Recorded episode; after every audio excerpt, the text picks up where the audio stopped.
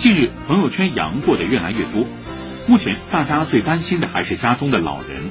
澎湃新闻说，一些老人本身行动不便，出门接种疫苗的综合成本较高，可选派诊疗或接种经验丰富的医务人员组建接种小分队，携带接种后观察期间所需的常用设备和药品，提供上门接种服务，把重点人群的免疫屏障支得更牢一些，也有利于压平感染曲线。缓解医疗系统的压力，确保社会平稳度过疫情高峰。